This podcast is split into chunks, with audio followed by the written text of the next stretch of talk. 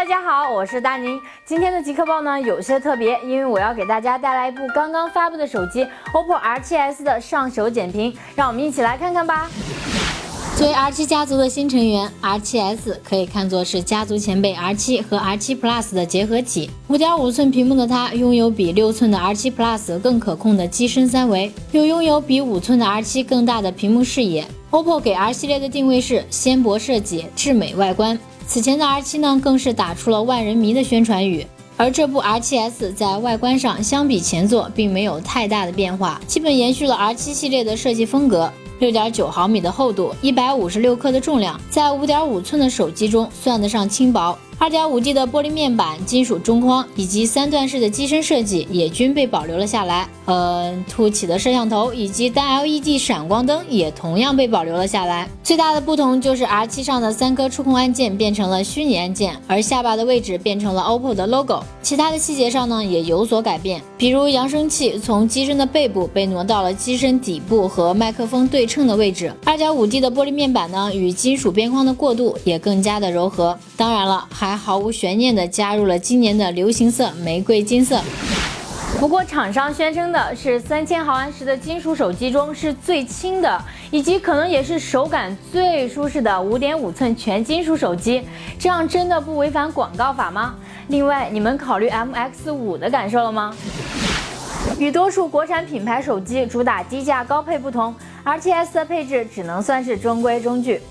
五点五寸幺零八零 P 屏幕搭载了一颗主频为一点五 G 赫兹的六十四位骁龙六幺五处理器，这是我们在许多千元机上看到的配置。不过 R7s 为其搭配了三 GB 或四 GB 的大内存，三十二 GB 闪存，同时支持存储卡的扩展。拍照方面呢，R7s 的主摄像头为一千三百万像素，支持相位对焦；前置摄像头为八百万像素，支持美颜三点零。系统方面呢，R7s 运行的是基于安卓五点一的 ColorOS 二点一，界面呢我们早已非常的熟悉，日常使用流畅，但偶尔也会出现卡顿。续航方面呢，R7s 配备了一块三千零七十毫安时的电池，在软件上还有致电精灵智能管理，厂家宣称使用时长可以达到十三小时十五分钟。与高通和联发科快充所使用的高压快充不同，OPPO 的 Work 闪充使用的是低压技术，同时充电器、数据线都是定制硬件，充电呢更加安全。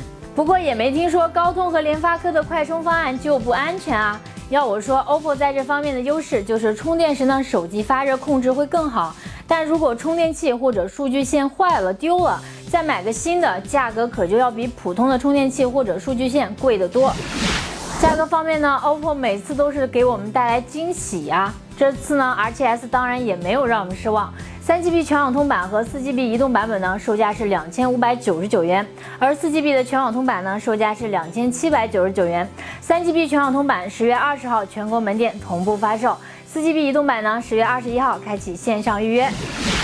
上期的互动话题呢，是对于支付宝推出的扶老人险你怎么看？有一位名叫做一直转六六六六七二三四零的网友，他说扶老人险感觉没有很大的意义。扶老人的初衷呢，本来就是好心，但是现在扶老人之前还要买保险，感觉有点变味儿。还有一位叫做你猜的学霸。他从法律的角度呢，给我们分析，民诉法中呢有谁主张谁举证的原则。摔倒老人即使想讹你，他也是要提供证据是你撞到的。